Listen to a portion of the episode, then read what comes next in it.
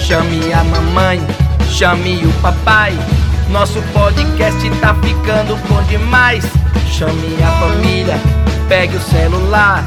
Nosso podcast já vai começar.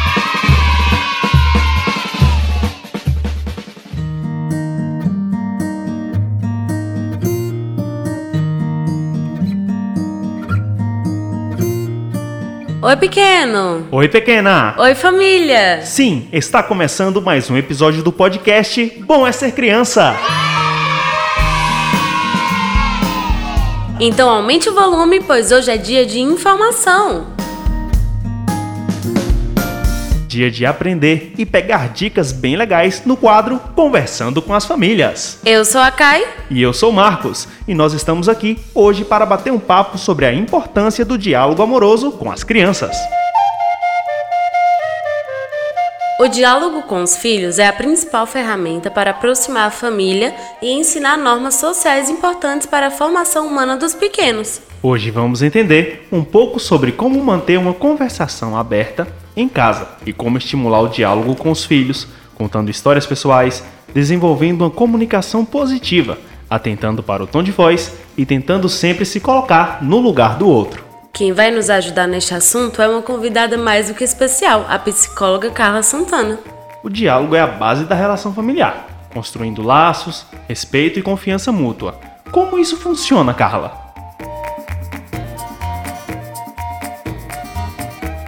Para dialogar, nós usamos a linguagem.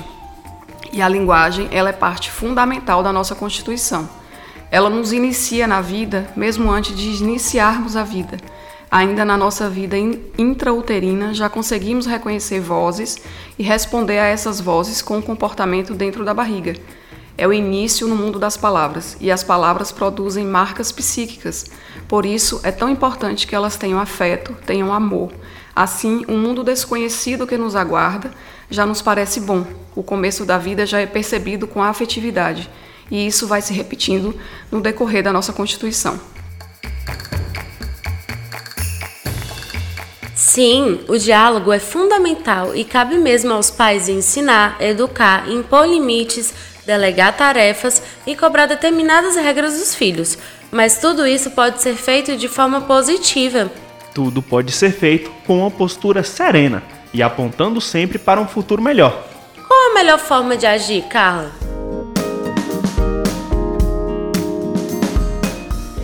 Quando não falamos com as crianças ou quando só falamos com agressividade, com ironia, com impaciência, com desdém, estamos desrespeitando e mostrando às crianças como não se respeitar.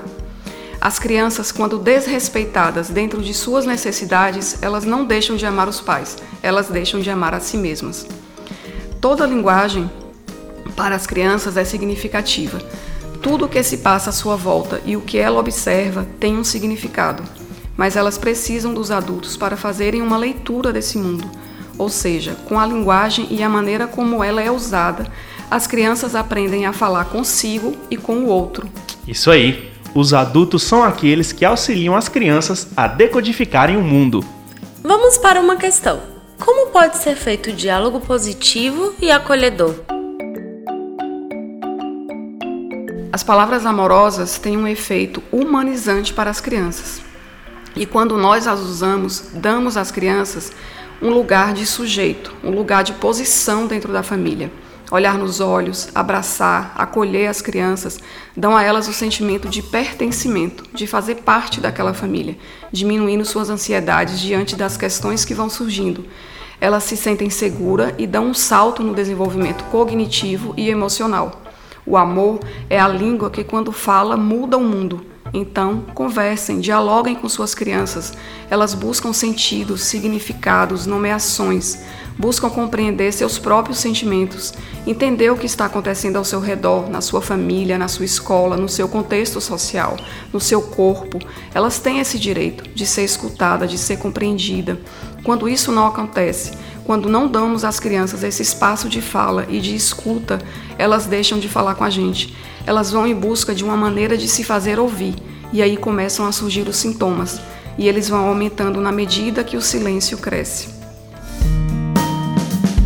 Olha, destaquei algo muito importante que a Carla disse. Abre aspas. O amor é a linguagem que, quando fala, muda o mundo. Fecha aspas. Muito lindo isso!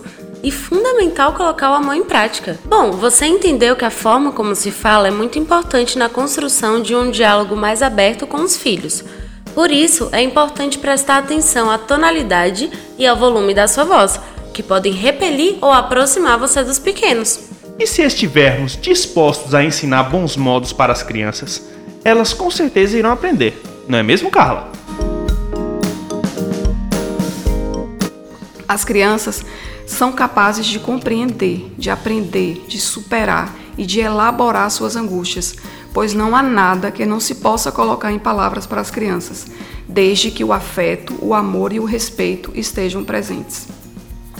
Espero ter colaborado de alguma maneira com essa pequena reflexão e que os próximos diálogos com suas crianças sejam carregados de afetividade. Um bom dia e um abraço a todos e todas. Isso aí! Muito obrigada pela participação, Carla. Gratidão, Carla, sempre contribuindo com o nosso podcast. Enriqueceu demais o nosso bate-papo de hoje. E você do outro lado, curtiu este episódio? Compartilhe ele com mais pessoas. E fique você sabendo que toda segunda, quarta e sexta estamos por aqui com novidades. E esse foi o Conversando com as Famílias de hoje. E em breve estaremos de volta. Tchau, pequenos e pequenas. Tchau, tchau, famílias.